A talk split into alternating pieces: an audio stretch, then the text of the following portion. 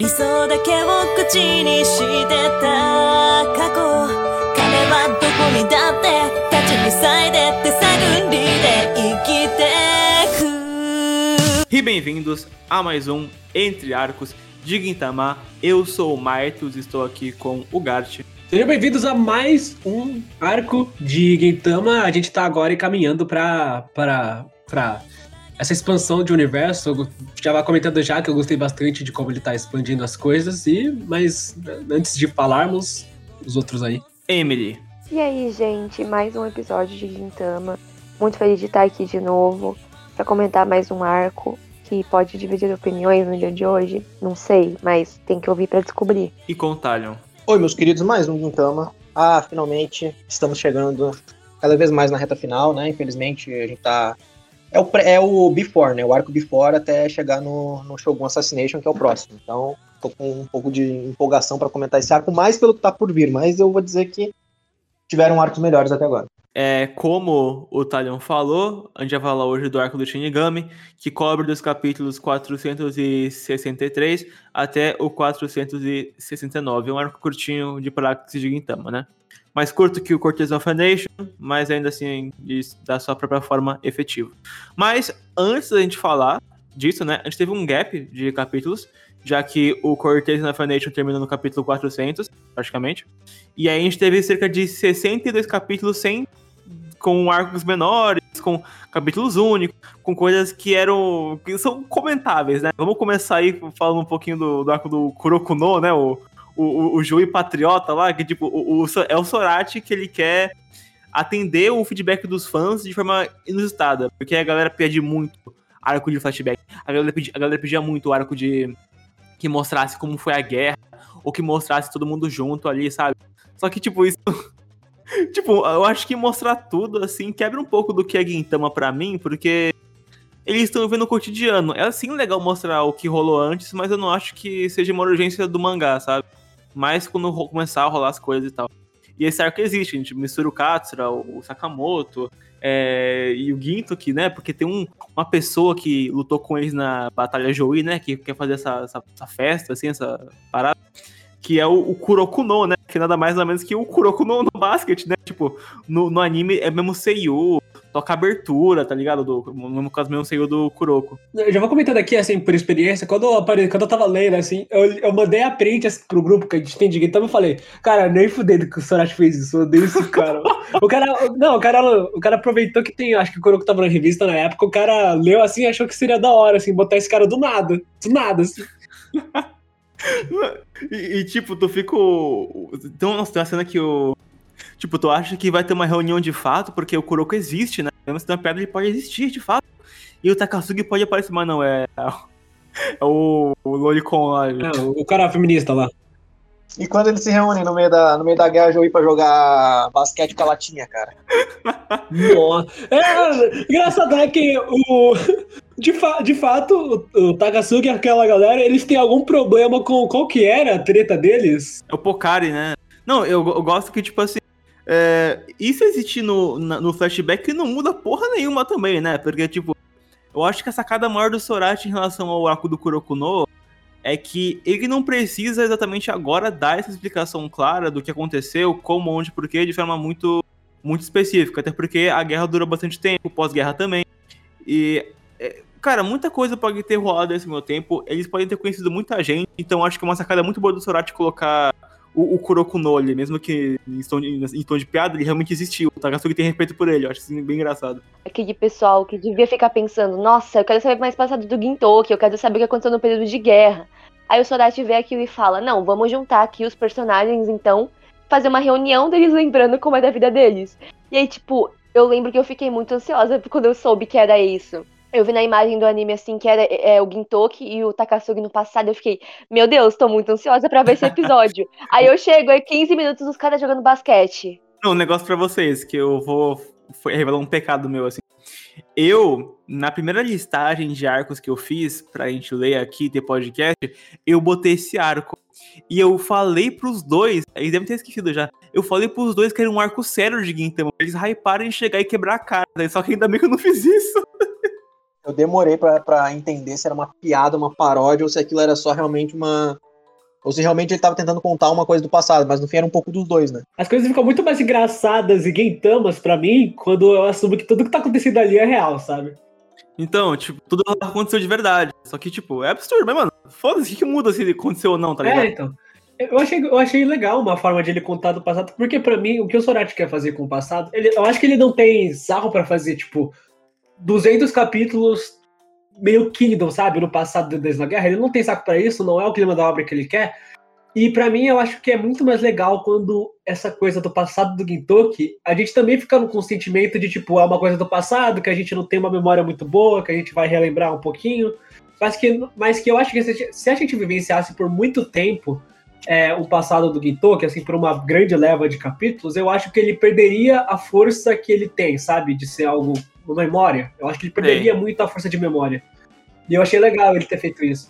O Sorati, ele é- faz isso ao longo da obra inteira. Eu não sei se foi uma estratégia do tipo, vou deixar o passado do Gintoki em aberto até eu decidir o que eu quero fazer num contexto geral.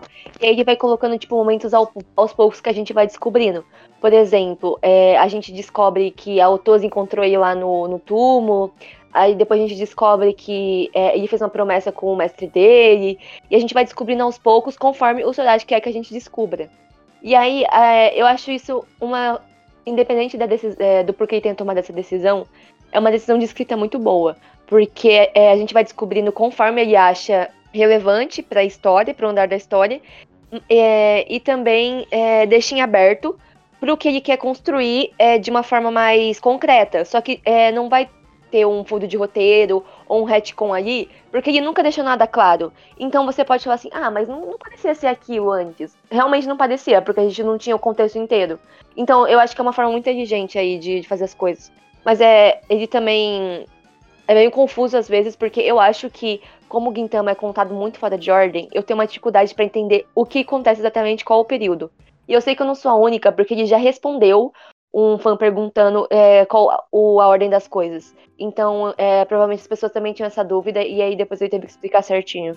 Pra mim, é, eu acho que a forma que ele construiu o Gintoki, independente de ser, é, de ser porque ia facilitar o trabalho dele ou não, eu acho que a gente descobriu aos poucos, através apenas de comentários assim rápidos do Gintoki, pra mim, constrói ele. Eu acho que ia agradecer demais ele se fosse tudo de uma vez, como, tipo, no meio, do, no meio dos arcos, assim, acontece cada, cada final de arco, acontece um flashback de 20. Pra mim, isso ia agradecer ele muito como, como uma figura lendária. E quando é, a, gente, a gente começa a conhecer o passado dele apenas quando ele quer, né, aos poucos, pra mim engrandece ele mais como uma pessoa do que como uma figura lendária que ele realmente foi, né, na época. Então achei uma decisão muito boa. É muito bom, porque aí toda vez que alguém fala do passado dele, todo mundo fica, nossa, não é o Ginto que a gente conhece, né? Porque ele não é do Ginchan, o Ginsan que a gente conhece, ele é do Shiroyasha. E aí cria toda uma mística em cima disso. E no fim, o Shiroyasha não é uma pessoa real pra gente, sabe? É uma pessoa que o Gintoki foi. Mas Sim. quem a gente conhece é a pessoa que ele é agora. E isso mostra o quanto o Gintoki amadureceu com o tempo, né? Porque ele sempre. Eu até comentei isso, eu acho, é, no, no Twitter, mas assim. É, é interessante notar como o Gintoki nunca gostou de depender das pessoas, sempre foi um cara que só tinha um círculo de amigos próximo ali, mas ele não era um cara que gostava muito de receber ajuda. É, e ele não era necessariamente um, um cara puro, assim, puritano, sabe? Ao que dá a entender, ele também teve seus pecados, também cometeu seus erros. E mesmo assim, ele tá onde tá porque ele foi ajudado por outras pessoas, porque permitiram que ele tivesse uma vida ah, melhor, porque é, no fim das contas ele tinha um bom coração, né? E, cara, eu acho isso muito legal porque não fa faz com que o Gintoki não precise de passado pra gente gostar dele. Mas o passado acrescenta ainda mais pro personagem, sabe? Aquela, aquela cena do, do, do Shinigami onde ele tá na prisão e a menininha vem falar com ele. E aí a menininha fala, não, porque quando eu, eu ficar mais velha eu vou decapitar você e tal. Daí o Gintoki, tipo, acha meio engraçado essa situação. E aí o, o pai adotivo da menina libera o Gintoki, ele sai todo ferrado lá e tal. Ah, e aí, graças a isso, o pai dela morre.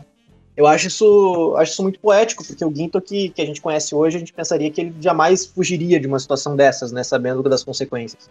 Ele talvez até voltasse para tentar salvar o, o pai dela. Então, não sei, cara, eu, eu gosto demais dessa construção ah, vagarosa do passado do Gintoki, sem, ter, sem ser uma coisa assim tão expositiva logo de cara.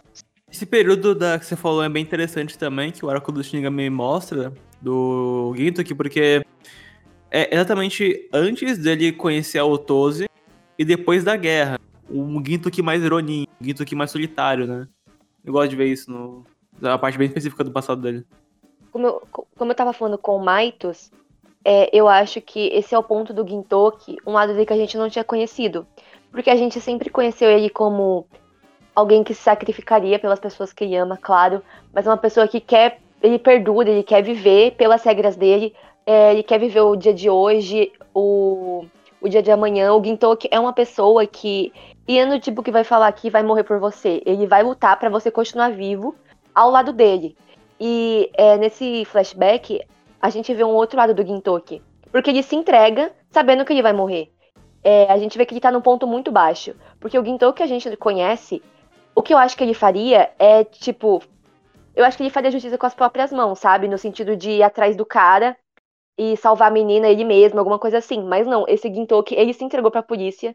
Até parece que, assim, ele realmente queria morrer, ele achava que merecia ser punido. Então eu acho que é uma faceta interessante do personagem dele, ver esse outro lado mais desesperançoso dele. Aham, Essa coisa da, de, né, da gente mostrar o Itoki, nesse, nesse, por exemplo, nesse flashback do Shinigami, de forma explícita, né? Porque o Sorachi é bem óbvio naquilo que ele quer fazer, mas não linear e, e principalmente de forma natural, eu acho que de fato faz eu me sentir mais como se eu fosse parte dessa turminha do Chaves, que é Gintama, sabe? Porque eu, eu tô conhecendo ele junto dos personagens. E pra mim isso engrandece demais o personagem. É que o Gintoki é, é mais é, é um tiozão aposentado que cansou de, de trabalhar todo dia 5 da manhã e resolveu só tomar cerveja, sabe? Aí a gente olha pro passado dele e vê, nossa, esse cara fez tudo isso, esse cara aí. E a gente começa a ficar surpreso com em como é, isso aconteceu.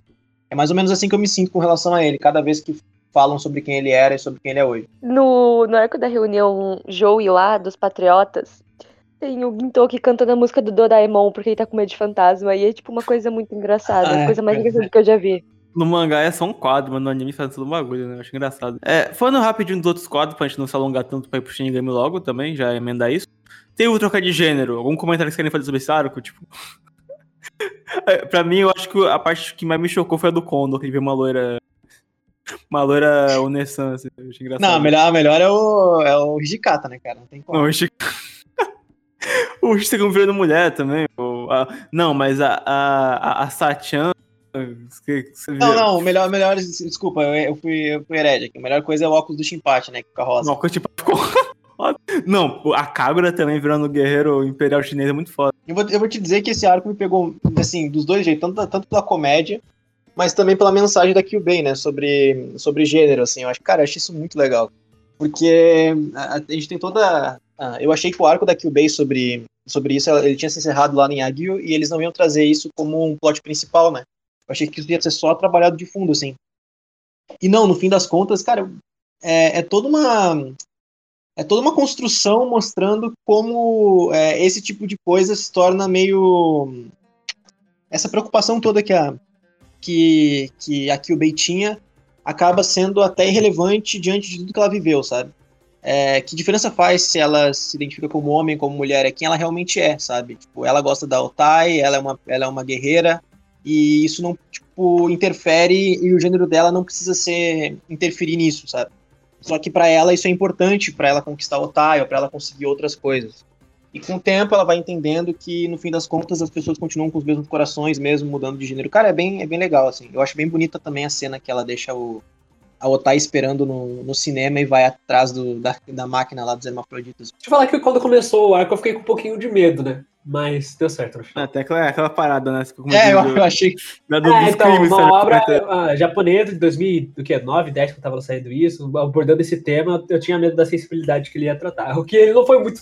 Sensibilidade não é exatamente a palavra que eu ia dizer que ele foi, mas eu acho que ele fez certo ali. É, primeiro, que o design do Gintoki mulher e da Kagura homem foram é, reu- é, reciclados do Monster Hunter. Não sei se vocês perceberam. Aquele arco Não. antigo, que eles entram no videogame, eles fazem os avatares dele. Tipo, é meio reciclado o design. Nossa, o, o- nossa, como é? O Shinpachi, é, ele, ele feminino O é só Shinpachi ele mesmo. fica rosa com o dele. O que eu ia falar é, o Sorati, ele pegou uma coisa muito legal, que é assim, é, todo mundo faz o personagem como se ele é do sexo oposto, né? É uma coisa bem normal na comunidade de anime. E ele pegou esse negócio aí que é basicamente um fanservice, né? Não tem como dizer que não é fanservice. Mas ele, ele não usou isso só como um fanservice ou como piada. Ele realmente queria contar uma história com base nisso. E é muito interessante, né? Porque a Kyubei, ela tem esse problema, né? De saber com o que se identificar, é, o que exatamente ela é. E ela acha que, tipo, se ela tivesse nascido homem, as coisas seriam mais fáceis. Ela achou que fosse aquilo que ela queria. E aí, é, como a gente sempre fala, a Gintama tem bastante piada, assim, com essa questão de gênero. É, o Sodashi tem essa mania de colocar, assim, os homens como meio inúteis e as mulheres como agressivas. É, eles fazem piadas com isso o tempo todo, sobre essa questão de gênero. Mas é, no fim, né, quando a coisa importa de verdade, o Sodashi ele não faz essa divisão. Eu acho que ele constrói os personagens da mesma forma, sem fazer essa divisão. É, na questão de força, na questão de escrita de personagem, eu acho que ele escreve da mesma forma os dois, e para mim é isso que importa, sabe? Independente de piadas que ele faça. E é, eu acho que esse arco ilustra muito bem isso, né? Porque, no fim, é, o gênero do personagem não importa, entendeu? Aqui o Bay viu que as pessoas sempre estiveram ali por ela, que vão, vão ajudar ela, e que realmente é, gênero ali em Gintama não importa. O que importa é que é todo mundo uma família, sabe? Tanto que é, a gente começa meio que uma questão meio de romance, porque é, que o Beit quer conquistar o Otai e aí ia sair com ela. Só que o, o arco acaba com todo mundo indo pro cinema junto como amigos. Eu acho que isso fala muito sobre Gintama. Que pode ter um subplot romântico aqui e ali, e mesmo que é, o amor da Kyubei pelo Otai seja uma coisa importante, no fim o que importa é que todo mundo ali é uma família, que todo mundo ali é amigos, independente de gênero. Enfim, eu gosto bastante de, do que eles fizeram nesse arco, apesar de, de não ser incrível, né? Não dá pra dizer que, nossa, que cara é responsável em tratar de assuntos, porque o Sodashi, ele, ele é responsável quando ele quer. Eu acho que ele perde a mão, mas eu acho que ele faz isso de propósito, sabe? Eu não acho que ele tem muita consciência. Ele tem consciência, mas ele faz mesmo assim. Enfim, eu, gostei, eu gosto bastante. Teve o arco da namorada da Kagura, que teve referência a Shingeki no Kyojin também, sabe? Mano, eu gosto de ver o, o Miboso e o Ginto agindo como pai, cara. Eu acho isso muito engraçado. Enfim, muito fofinho. Eu não tenho como o Miboso toda vez que ele aparece, tá? Eu não... Mano, ele é muito ridículo, é um pai muito patético, mas ele que, ama, que, que realmente ama a filha. Eu gosto muito dessa, dessa dinâmica dos dois. É, eu gosto dessa, de, de, tipo, desse tipo de personagem, que ele é. Que ele é uma pessoa patética, mas ele realmente se importa, assim, com as pessoas. Sim, sim. Eu ia falar, eu acho bem legal é, ver o, o Gintoki e o Omiboso totalmente é, desequilibrados com a situação e o Shinpai sendo a voz da razão, sabe? Sendo, tipo, o adulto da situação. Fala, não, gente, tá tudo bem, relaxa. E aí é bem legal que o, no final do arco, é, é, a Kagura fala que ela não entende muito bem é, o que é amor romântico, sabe? E eu acho que isso é bem interessante, porque a gente não vê muito isso nos, nos shonens, principalmente, que as, as meninas adolescentes, elas sempre têm uma paixão e tal, e que é uma coisa totalmente normal. Mas não tem como você saber o que é amor com essa idade. E eu acho bem legal que eles colocaram isso, um detalhe pequeno, né, pra história da Kagura. E também combina muito com ela, né? Ela não é o tipo de pessoa que quer viver um romance, essas coisas. Então eu achei bem legal. A malícia dela vem toda com relação a zoar os outros e não com relação a coisas românticas. O problema dela é o Gintoki. De resto, ela é pura. Ela é pura. Uh, aí teve o da espada do Sogo, né? Que, que meio que possui ele e tal. É, e aí acaba numa batalha contra o Ginto, que eles começam a catar merda assim no chão, e o Timpate vira uma bosta Nossa também. senhora. Porra, e ele arranca a espada do cu do Ginto. Cara, isso aqui é muito engraçado. Cara, vai tomar no cu, velho. Uh, e teve. Cara, teve, teve um que me surpreendeu, que foi o pai da Ikumatsu. O pai da Ikumatsu é o mendigo, né? Que anda com o Hasegawa. E, e tem toda uma parada de, de resgatar esse personagem e dar esse significado para ele em, em relação a ela, né? Porque eu, eu gosto de Singintama que, tipo, a gente tem um senso muito forte de comunidade também, que a gente conhece quem mora lá. Então acaba que a, a gente, como leitor, é, é, consegue facilmente ter uma associação, tá ligado? De quem é quem ele. Então eu acho isso muito legal, porque a gente. Nossa, então o velho, na verdade, é o pai dela e tem toda essa ligação toda, sabe? Acho isso legal. A Segal é engraçado, né? Porque ele tem. É, os capítulos que, ele, que aparecem ele são, tipo, capítulos focados dele, né? Aqui e acolá e tal. De vez em quando ele aparece em alguns grandes. Mas ele é um personagem muito alheio e ainda assim eu sinto que ele é muito importante pra Gintama. Acho que ele nunca apareceu, pelo menos até agora, em um arco principal, num papel principal, mas ainda sinto que ele é muito importante pra Gintama, sabe? Eu acho que o Hasegawa, é o tipo de personagem que não poderia tirar de Gintama. Tudo bem, né? Ninguém dá pra tirar. Mas eu acho que tem alguns personagens em específico que fazem Gintama ser Gintama. E eu acho que o Hasegal é um desses personagens. E é bem legal que, como o White falou, cria esse senso de comunidade, né? Porque a gente vê esse mendigo, ele não é importante pra história, mas é como se a gente vivesse ali. Então a gente sabe quem é esse cara. Quem nunca. Quem nunca viveu, tipo, conhecendo o doido da rua, sabe? Tipo, toda rua tem um desses. Que, tipo, todo mundo conhece, mas ninguém conhece a fundo. Sim, é, é sim. muito essa vibe, sabe? E o Soldate ele decidiu dar uma profundidade pra, pra o Ikumatsu que eu achei bem legal. Não é uma coisa que precisava, sabe? Ele não precisava dar uma profundidade pra uma personagem aleatória, mas ele quis fazer isso, eu acho isso legal. Não, é, eu- eu acho muito legal quando os atores eles pegam essa ideia de todo mundo tem uma história pra contar, sabe? Aí, como o Gintama tem 700 capítulos, é, eu acho interessante ele focar nisso em alguns. Não, eu gosto disso também. O... Acho que esse arco ele faz bem o finalzinho, que eles meio que deixam. Ué, você tá indo embora por quê? Aí deixa só o pai e a filha conversando, sabe? Nossa, aquilo é, é emoção demais. Acho fofo. Aí teve o arco da confissão, né? Que o Ginto que monta meio que um confessionário ali. E aí vai o Shim... vai, vai Shimpati, vai a Tama, vai o. vai o Matsudaira, vai, é, vai o Yamazaki. E vai quem? O Shogun. E ele sem querer fode a cabeça do Shogun e faz ele perder a memória. E aí quem acaba se aproveitando disso, né? O Katsura. E aí o Shogun vira um rebelde. Cara, o engraçado é que o Gintoki ele é um personagem, tipo, acho que desde o do Courtesy of the Nation, ele é um personagem que as pessoas conhecem, sabe? Tipo, ele é da comunidade, mas ele é um cara famoso, aparentemente, né? Porque ele já. Ele aparece na TV com regularidade.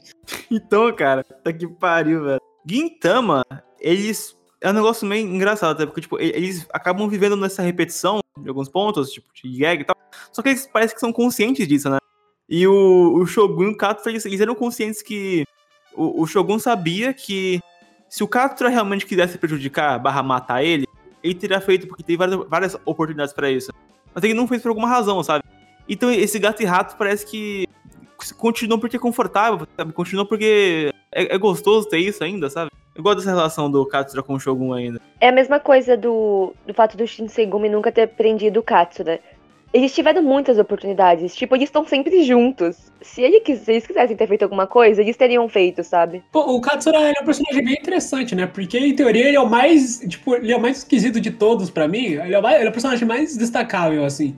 E, e esquisitíssimo, mas ele é um personagem muito importante. Quando tem esses episódios, assim, que foca nele por um grande tempo, é estranho ver ele agindo fora de ser um, um alienígena completo. Não, isso é muito bom, assim. Eu gosto como vai direcionando, assim, pra esse momento, porque até o Shogun até vira o... O Shogun vira a porra do líder da revolução também, é muito engraçado isso. Pô, e, inclusive, pra mim, o Shogun, o Shogun é um dos meus personagens favoritos, né? Porque, porque ele exala uma, uma pureza, assim, que nem, que nem o Katsura tanca.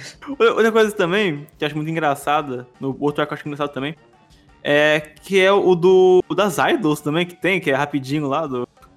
Que, que é o Tsume que anuncia que vai abrir mais espaço, daí a Katsura se coloca ali na, na posição. Eu gosto como o Sorati, mesmo em arcos de comédia, assim, ele bota uma referenciazinha no final, sabe? A, Otsu faz um, um sinalzinho com a mão que ainda lembra a Kagura, sabe? Tem essa conexão, acho fofinho.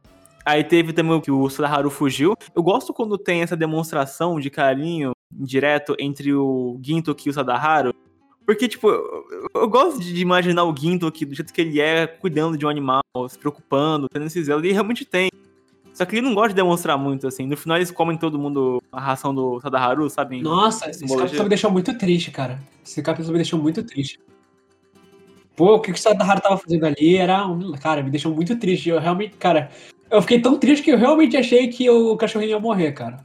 Tão triste que eu fiquei. Mano, o que eu tenho pra dizer que esse- desse arco é que o Gintoki é um dono muito merda. E fazer com o cachorro. Ele deixa- expulsou o cachorro de casa, velho, porque o cachorro tava com fome. Cara, eu dei o Kentucky, velho. Ele trata o cachorro como se fosse verde, tipo, é? Engraçado, cara. É muito engraçado, ele realmente trata o cachorro igual a gente. Tipo, o cachorro não tem consciência. Mas enfim, é, é bem, é bem triste esse arco mesmo. É bem pesado, eu acho, até. Tipo, porque é com animal, né? A gente, tipo, fica mais mexido quando é animal. É, e também tem, e também tem o fato de que é, é, ele, ele é engraçado, mas é, em dado momento a gente até se sente um pouco culpado por rir, né? Porque, pô, o Ginto que comendo a ração do Sadaharu não tem como, cara. E aí, daí tem o fato de que o- é, ele, mostra, ele mostra essencialmente o que é o Gintoki, né, cara? Ele se preocupa com todo mundo, mas ele. é, mas é, ele tem um jeito dele de ensinar as pessoas aquilo que ele acredita que seja o certo, sabe? Então, tipo, ele deixou o Sadaharu sofrer pro Sadaharu aprender o valor que tem a comida. Mas, cara, você é louco, né? Porque você é um dono muito merda, né? Ele é muito maluco, cara. Ele quer dar desenvolvimento de personagem pra o cachorro, cara. Ele é maluco. Ele não deixou passar fome de propósito. Eles não tinham dinheiro pra comida, mas não deixa de ser engraçado. Tipo, vai passar fome sim. Na minha cabeça, ele tava assim, não, vou deixar o Sadaharu sofrer pra ele aprender o valor da comida. Mas eu acho que se o Sadaharu tivesse pra morrer de fome, o Gintoki não ia deixar, entendeu? Isso é o que eu acho, né? Mas eu, mas eu imagino que o Gintoki trata o Sadaharu como se ele estivesse sendo um filho de 12 anos, né? Acho muito engraçado isso. É, você deixa disso. Cara, imagina, nossa, se tivesse um arco... Bom, a gente teve um arco já com o Gintoki pai, né? Então a gente sabe como é que é, que é a situação. É igual o arco da Kagura, da doença da Kagura, que é. Na TV assim, também. né? Isso, que ela tá morrendo e, tipo, todo mundo aceita, né, na teoria. Mas se fosse sério, o Gintoki nunca aceitaria a morte dela assim, né? Mas, enfim. Não, isso é óbvio. É, é liberdade criativa, entendeu? Esses arcos aí a gente, a gente aceita. É, teve também, né? A gente não pode deixar passar nem fudendo o arco do Obi-Wan também, né? Como ele começou e como ele terminou, é inacreditável, né? O Otávio falando, galera, então, eu- a, a gente não esqueceu, tá? O plot inicial do Gintama, vamos voltar aqui. Não. Começa tipo, nossa, se era um cara do nosso passado que viajou e tal, foi pro alienígena, termina com um monte de Yoda tentando destruir o planeta Terra com um raio laser, né? É um negócio Ah, mas, bizarro. a- mas a- a- o Obi-Wan é dos personagens que, que morre em Gintama, assim, eu acho bem, bem forte o fato da ausência dele como esse motivo de empate. Pena que acabou que morre ali, né, de certa forma. É, a gente relembra, mas morre ali também. É igual o, o Ito, né? É igual o Ito, a gente relembra, mas morre ali. A vida continua, né? Gintama é assim. Então não tem porque realmente... É, eu até, às vezes, me pergunto, me pergunto, né, se eles vão, se eles pegam, se eles, assim, se o Sorachi pegaria um personagem que tá ali pra ser recorrente na história. Mas é aquela coisa, né, assim, é, como esse não é um arco principal, eu acho que é mais difícil ele manter esse personagem na história. E aí a gente fica com aquele receio, porque a gente não quer que esse personagem morra, porque é um bom personagem, pelo menos eu gostei dele, né. Bem Mas ao, legal. mesmo tempo, mas ao mesmo tempo a gente fica com aquele sentimento de que a morte dele foi significante e assim dá pra se, ter um- se emocionar um pouco com isso, sabe? Não é nada, claro, é, nossa, que construção de personagem de um episódio, não, mas é um personagem que eu, que eu tive um certo apego ali, ainda mais pela frase dele. Até me lembrou muito One Piece a frase dele que ah, nos momentos difíceis é, ele tem que sorrir, eles têm que sorrir porque é assim que se segue em frente, sabe? Me lembrou da, da história da Robin, que todo mundo sabe que é a coisa que mais me emocionou na vida foi a história da Robin. E, cara, me pegou legal essa parte, assim, fez eu gostar muito do personagem. Achei bem eficiente e muito bom, assim, que eles fizeram com ele. Pra um cara de nove capítulos, achei, achei muito bom. Eu- esse arco é muito bom, assim, pra construção do Shinpachi, mas não só dele, da Otai também, sabe? Pra ver o quanto ela se importa com o Shinpachi, porque é, o, o Obi-Wan, ele é um personagem... o Obi-Wan. É, o Obi Hajime, ele é um personagem que ele é muito importante pra Otai também, sabe? Porque foi o primeiro amor dela, né? E eles cresceram juntos. Só que a Otai, é, quando ela vai implorar pro Gintoki não fazer nada com ele, ela faz isso pelo Shinpachi, sabe? Eu acho muito significativo. Eu acho que ela é uma personagem incrível. Ela é uma irmã muito boa. Eu, eu gosto muito desse arco pra construção de ambos os personagens. Eu gosto muito do Gintoki, né, dando aquele momento, com, tendo aquele momento com o Shinpachi que ele fala que não é irmão dele. É muito triste.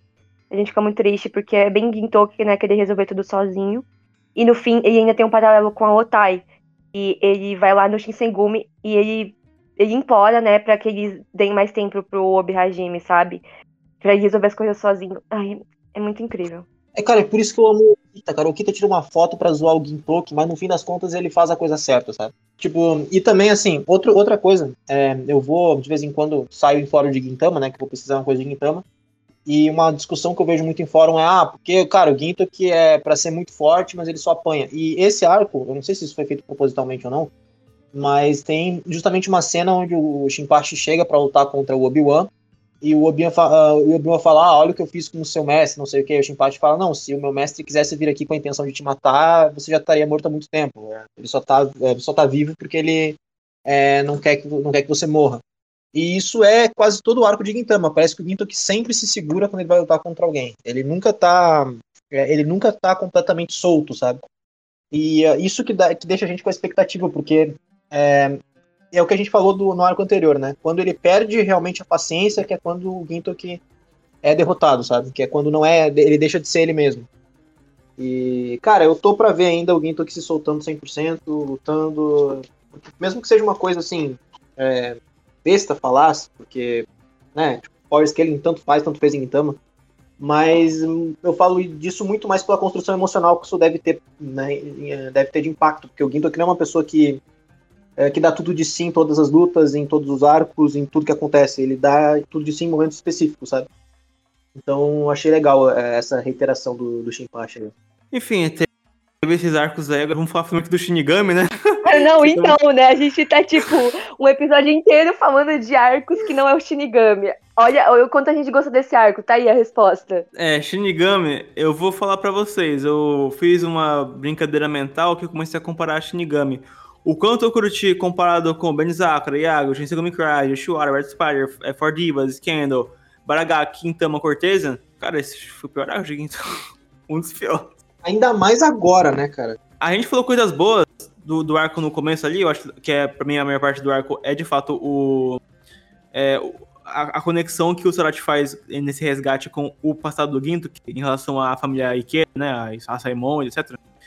Só que eu acho que um pecado do Sorachi, depois que ele introduziu a, a política de Gintama lá no Cortes Nation, foi que eu acho que os termos começaram a ficar mais complicados e as micro-interações do, do universo ficaram mais chatinhas para mim, porque são pontos maçantes, são personagens que, tipo, surgiram agora e estão ligando estão ligados com a questão do, de quem é o Shinigami, quem é o assassino que matou tudo lá, o Tsugijiri. E é um flashback fracionado como sempre e tal. É, e eu gosto até da, eu gosto da Ikeda, gosto do, do meio que do irmão dela ali, gosto da presença do Ginto aqui em relação a essa história. Só que é aquilo, eu, não teve muito impacto em mim, mas eu acho que a maior parte para mim acaba sendo no final. Então, é aquilo. Não sou muito fã desse arco, não. Mas não, não muito pelas escolhas, mas pelo fato dele ser denso por consequência.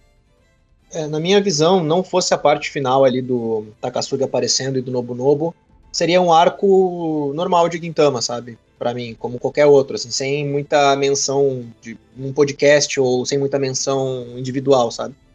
É, ele tem o seu valor, mas como um arco é, importante, não que os outros não sejam, mas eu digo é diretamente importante porque aparecem os personagens da história do Takasugi, aparece o, um pouco mais da conspiração do que o Takasugi tá tentando fazer e tal. É, eu acho ele fraco, ainda mais nesse momento que a gente tá, né? Porque a gente tá entre o Cortesan of a Nation e o Shogun Assassination, que são dois arcos muito importantes pra trama, e vem numa sequência, uh, e vem numa crescente gigantesca, né? Dali de, de cá pra lá. De lá pra cá, aliás. E, e, o, e o Shinigami me parece ser só um arco que tem os seus momentos engraçadinhos, tem alguma coisa, um plot, é, um núcleo de personagens ali legalzinho, mas é isso aí, sabe? Não, não passa disso. Eu não acho o arco horrível nem nada do tipo, mas comparado ao resto, realmente é fraco o, o Shinigami é o Viúva Negra da Marvel. Vou... Não, eu vou explicar. Eu vou explicar. eu assisti Viúva Negra e eu achei esse filme muito ruim. Mas não é porque o filme é ruim. É porque é muito batido. Se fosse lançado bem antes, na cronologia da Marvel, todo mundo ia gostar. Mas, no momento que estava, ninguém queria mais. Ninguém queria ver aquilo. Eu acho que o Shinigami tem meio que essa vibe. Se ele fosse colocado antes, eu sei que não faria sentido, tá? Porque a gente descobriu sobre a família Hitotsubashi no Cortesão Nation. Mas eu quis dizer, é, esse tema, assim, mais da, da execução e tal. Pô, imagina se a gente tivesse. A estruturação, isso, né? Isso. Se tivesse, a gente tivesse tido isso antes, a gente ia achar bem mais foda. Mas agora a gente já viu coisas legais o suficiente de Gintama. Nem só de arco sério, sabe? Muitos arcos de comédia são bem melhor que esse aqui. Então, Assim, eu não acho o arco ruim. Tem muitos, muitos temas que eu gosto. Mas eu acho que é um arco que a gente não se apega. A gente sabe, é, a gente já viu coisa melhor antes. A gente sabe que vai vir coisa muito melhor depois. Então eu acho que o Celeste fica ali no meio do caminho com esse arco. Apesar de tudo, eu gosto bastante, porque tem todo esse tema é, de morrer com honra, o que significa morrer com honra, quem merece morrer com honra, sabe? Eu gosto bastante isso, é, porque dá pra fazer muito paralelo com a vida real. Porque é de criminosos que a gente está falando, sabe? É, então, quais pessoas merecem morrer com dignidade? Se deve ter essa distinção, porque é, um, é uma preocupação da, da Zaimon ali. É bem interessante. E outra coisa que eu quero ressaltar aqui, é como, é como esse julgamento de valores ele tá presente em toda a obra do Gintama, né? Porque sempre existe essa, essa distinção de ah, a, pessoa X tem peso tal, pessoa Y tem peso, tem peso tal. E esse arco ele quer ressaltar exatamente o quanto isso é, é irrelevante quando se vai levar em consideração como essa pessoa realmente é por dentro, porque prisioneiros são só números em um determinado ponto. Mas quando, mas o pai da Azaemon, né, o cara que adotou ela, ele não em nenhum momento ele quis ver dessa forma, ele resolveu fazer aquilo que era o certo, pegando as pessoas que realmente são boas e foram vítimas de uma guerra, porque assim, numa guerra acaba que todo mundo é envolvido de alguma forma, mesmo, mesmo que contra a vontade. Eu ainda não sei o que aconteceu na Guerra Jouí, mas eu imagino que é, eles não estavam matando as pessoas eh, por diversão, né? O Guinto que o- e a galera estavam matando as pessoas por diversão. É, e aí o julgamento de valores fica bem distorcido, fica tipo, tá, então quem aqui é bom, quem é mal, quem que, quem que tem segundas intenções, quem na verdade tá aqui só para proteger a própria vida e a vida de seus amigos. E o pai da Zaimon tentou fazer aquilo que fosse certo, e com isso se puniu, é, tirando a própria vida, na ver- na verdade, deixando a própria vida nas mãos da própria Zaimon, né?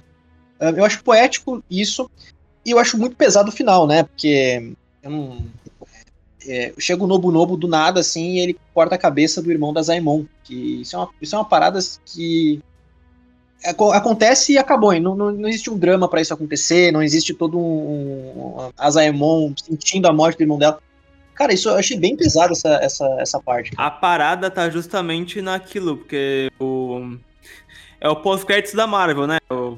A Emily falou de Viúva Negra, pra mim isso é pós-créditos de Marvel, cara. Porque, tipo, o Yaemon tá lá, aí chega as pessoas que estavam ali meio que manipulando ele. Pô, você não fez o que era pra fazer, cara. Suas intenções não eram tão alinhadas com a gente. Então você, pra gente, é só uma cabeça. Corta a cabeça dele, mostra como o Nobunobu, como personagem que vai é, dar o golpe Jair, né? Quem entendeu a o Kang, né? é, o que vai dar o golpe, né, praticamente. Não, não- sabe, ele ele chega, tem essa presença, ele faz, ele mostra que é foda, o Takasugi tá ali com ele, e é isso. É, eu gosto do impacto demais, assim, principalmente porque no, na, na adaptação tem uma guitarra muito sinistra, assim, nessa cena, fiquei chocado, assim.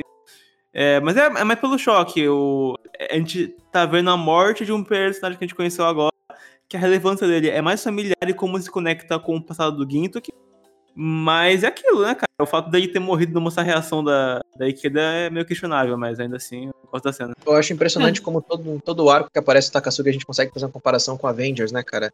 É, é incrível, assim, cara. O Takasugi é o. Cara, Nick é Fury. o Thanos do. Cara, é o Thanos do, do. É o Nick Fury um pouco, né? Mas eu acho que como ele faz o papel de vilão, antagonista, não sei. Ele, é, ele é o Thanos da, da nova geração, né? Ele recruta cada vez al- algum personagem pra, pra participar. E também nos Vingadores, do lado do Ginto, que né, eles também recrutam um personagem bonzinho do arco, né? Nesse, dessa vez foi a Zaimon, que eu não sei o quão importante ela vai ser daqui pra frente, imagino que não muito. Mas, né, agora eles têm mais uma, uma Vingadora no grupo. Aliado. A Vingadora. Minha opinião desse arco é que, novamente, antes de conhecer só, tipo, os personagens que fazem, faziam parte do universo, agora a gente conhece mais a estruturação e tal.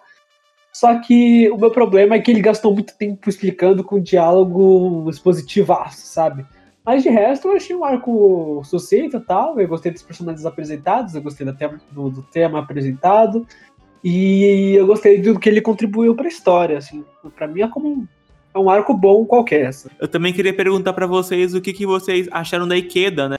A nova personagem, que o outro foi de base, né? Tem essa aqui ainda que tá, no, tá na história. Eu gosto da, da simbologia dela como Shinigami no começo, né? Ela, o Ginto que encontra ela num beco, assim, muito engraçado.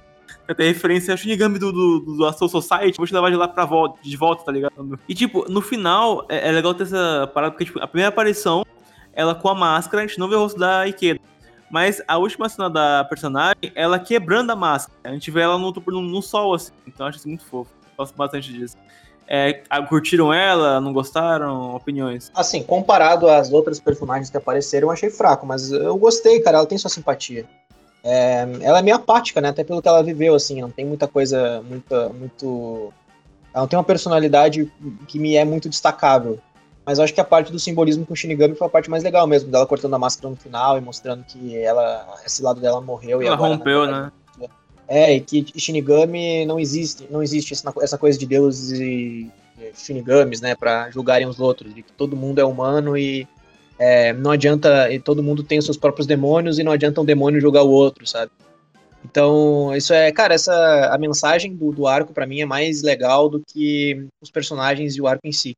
Mas eu gostaria de ver a Zaimon mais no, no, no mangá, o recorrer da obra, assim. Não sei se vai acontecer, mas ela é uma personagem interessante. Acho que daria umas boas interações com alguns personagens. Eu acho a Esaemon com uma profundidade bem legal pra uma personagem de só seis capítulos, sabe? Que ela foi introduzida ali. Por exemplo, tem o, o Badagaki, que tem a mesma quantidade de capítulos, mais ou menos, e tem o aquele personagem, Tetsunozu, eu acho que é o nome dele, que é o irmão Sim. do Zaburo. E não tem a mesma profundidade que a Zaemon, sabe? Que foi, foi dada uma atenção maior aí, então achei legal o Sodashi construir um personagem interessante, né, mesmo que em poucos capítulos. Eu gosto muito dessa questão de é, ela se transformou em Shinigami porque ela acha que ela falhou em dar uma morte honrada pro, pro pai dela. E como ele sempre falava, que a única pessoa que podia julgar um ser humano era outro ser humano. Então, ela meio que abandona esse lado dela, entre aspas, porque ela acha que ela falhou. Eu acho isso bem interessante. Eu gosto muito da conclusão desse arco, não só por causa dela, mas ela também ela faz é, o que ela disse que ia fazer quando ela era criança, que ela executa uma parte do Gintoki, porque é, a gente a gente não sabia dessa história antes, né? Mas considerando isso, a gente imagina que ele sempre teve essa dívida com ela, que ela seria a pessoa que executaria ele. E ela realmente fez isso de certa forma. Ela é, apagou essa parte do passado dele para que agora ele possa seguir em frente e ser uma pessoa melhor. E eu acho que esse é um dos melhores momentos do Gintoki. É, eu não sei qual é a tradução certa. Na tradução do mangá é meio foda-se, assim, mas tipo, no anime, ele fala assim, é, depois de jogar, antes de jogar a máscara fora, ele fala assim, ah, será que de alguma forma eu me tornei uma pessoa melhor? E eu acho isso tão significativo, um momento tão bonito. E eu não sei qual é a tradução certa, né? Se é a que tá no anime ou se tá no mangá, não sei qual é a mais. É... Qual a palavra? Que mais condiz com o japonês. Mas eu acho que é um momento muito significativo pro Gintoki, eu acho um momento muito bonito. Eu acho esse arco com uma mensagem muito legal no geral, mesmo não sendo muito memorável. Os temas são legais e tem toda aquela questão também da espada, que a gente sabe que a espada é a alma de um samurai e que ela é o Gintoki também contamina ela com essa questão de que ela até fala um momento que a espada dela não vai quebrar e tal. E isso é uma coisa que eu acho bem interessante assim. Eu, eu vejo muito a Esaemon como se o Gintoki e a Tsukuyo tivessem um filho, porque a personalidade é muito parecida, o design meio que combina os dois, tipo, a roupa dela é parecida com um pouco com a, com a Tsukuyo, nessa questão de roupa mais tradicional, ela tem cabelo branco, ela tem uma personalidade, personalidade parecida com os dois. A Tsukuyo também já foi chamada de Shinigami, é, e também ela tem um, um, passado aí que parece com o da Tsukuyo, né, de ter que matar o próprio mestre, claro que em circunstâncias totalmente diferentes, mas fica aí, gente, fica pensando aí que se o Gintoki e a Tsukuyo tivessem um filho, seria Zaemon. Porra, agora tu criou um apartamento na minha cabeça, cara. Puta que pariu, Emily. Mano, é exatamente a filha deles. eu ia falar que eu ia falar que ela adoraria uma interação dela com a Tsukuyo e realmente agora faz sentido, né, cara? É basicamente o filho deles. Né? A interação dela com a Nobume, eu acho que a personalidade delas são parecidas aí, um pouco. É, também. Eu, eu gosto que elas também, quando crianças, tiveram uma interação com alguém diferente, assim, alguém que teve na guerra também. No caso da Nobume, foi com o Yoshida Shoei. No caso da, da Ikeda, foi com o aqui. Mas acho que é isso, né? Porque, caralho, mano, que podcast diferente esse, né? É... Enfim, a gente falou bastante dos outros arcos e também a gente aproveitou para falar um pouco de Shinigami, que não foi tão chamativo assim, em muitos aspectos, mas tem suas qualidades. Vou chamando um por um e aí vai dando tchau. Gart. Cara, eu achei. Esse arco eu achei ele bem compacto, assim, às vezes até mais do que devia, o que é um problema comum, então, né? Ele se compactou demais algumas informações. Só que eu gosto, eu gostei muito da personagem, gostei da temática, eu gostei da. Eu achei muito interessante como ele, ele isso se liga com o Gintoki, sabe? É um problema que de fato o Gintoki é problema dele, porque é algo raro, Sim. né? Dele se meter. Então, eu achei, eu achei um bom arco. Não, não achei. Eu não achei incrível assim, mas eu acho que ele, acho que ele deveria ser valorizado sim. Tchau, vejo vocês no próximo arco. E no próximo arco, vamos que a coisa vai esquentar, né? Pelo, pelo que eu ouvi falar. Emily. É isso. Esse arco, ele. A gente não tem muito o que falar sobre ele, mas a gente gosta da mensagem. E eu acho que é um arco mais para introduzir o Nobu Nobu mesmo. Porque a gente não falou, né? Mas é, tudo que aconteceu tem uma conexão com a família Hitotsubashi, que é a família do Nobunobu, que a gente foi introduzida é, no arco anterior, do Cortesão Fanation. Então eu acho que foi um arco mais para construir essa ponte, né, do que vai vir, pra gente conhecer o Nobunobu e ficar pensando, pô, o que, que esse cara vai fazer a partir de agora e como que o Takasugi vai ajudar nessa situação. Então, eu acho que foi um arco mais pra isso, né? Mas o Sorachi ele não é de introduzir um personagem do nada, ele vai criar um contexto ali. Eu acho que isso é legal. Nesse contexto, ele criou uma história que, assim, não é muito memorável, mas é interessante. E eu acho que a gente valoriza ainda mais esse arco depois de assistir Gintama inteiro, porque tem muitos temas aí que faz mais sentido ainda depois que a gente termina Gintama, porque a gente vai ser introduzido a mais coisas do passado do Gintoki, é, mais temáticas sobre é, essa questão de como as pessoas devem morrer, enfim. Então eu acho que ele cria mais valor com o tempo, mas ainda assim não é uma coisa grandiosa. Mas é, eu tô feliz de ter, de ter ido, tô feliz dele existir. E é isso, tô, tô feliz de comentar Gintama mais uma vez.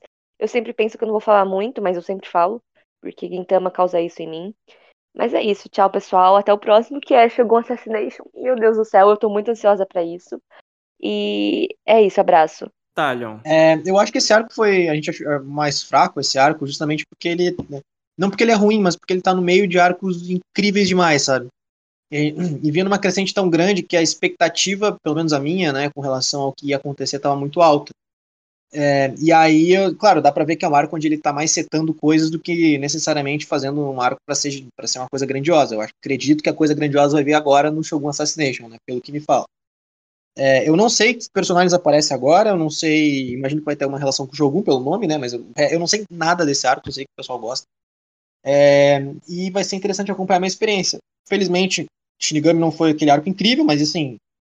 É, falando, fazendo o balanceamento de tudo que a gente leu até agora de Gintama, poxa, ainda assim, é, a gente tá gostando de quase todos os arcos, né? Então, acho que não, não, é. E esse arco não é nem ruim, é só mais fraco. É um mérito e, de Gintama também, gente. Não tá. Não é que a gente tá corrente, assim. No máximo em momentos, é, então, mas nenhum é ruim, essencialmente. É, então, exatamente. É mais com, comparando aos outros mesmos. E, enfim, né? Tô muito hypado aí para conhecer alguns personagens. Eu quero saber mais tal, desse tal de Otsuru que fala um monte desse personagem, não sei nem o que, que é, o que é, nem nada. Então, tô um pouco ansioso. Não sei se aparece agora no Shogun também, acredito que sim, né? Não sei. Mas, enfim, tô ansioso, ansioso. Tem por vir ainda. Bom, podcast vai ficando por aí. O próximo, já falaram, é Shogun Assassination. E puta que me pariu, estou ansioso, não me aguento. É, vai ser do capítulos 502 até o 524. Pra quem tá acompanhando mensalmente é no mês que vem, então se segurem que vai vir bomba, vai vir coisa boa, porque Guintama vai tomar outro rumo, hein? E já falei que eu penso desse arco no começo do podcast, durante aqui e tal, e antes de é, fazer essa introdução do final. E é isso, e é porque é, e é Memo, e Ver, e Jor, e Put Put, como diria o Whindersson Nunes, e até o próximo vídeo, até a próxima live, e até o próximo Entre Arcos de Gintama, galera. Valeu, e última coisa, será que na verdade Light Yagami virou um Shinigami? Uh, tchau.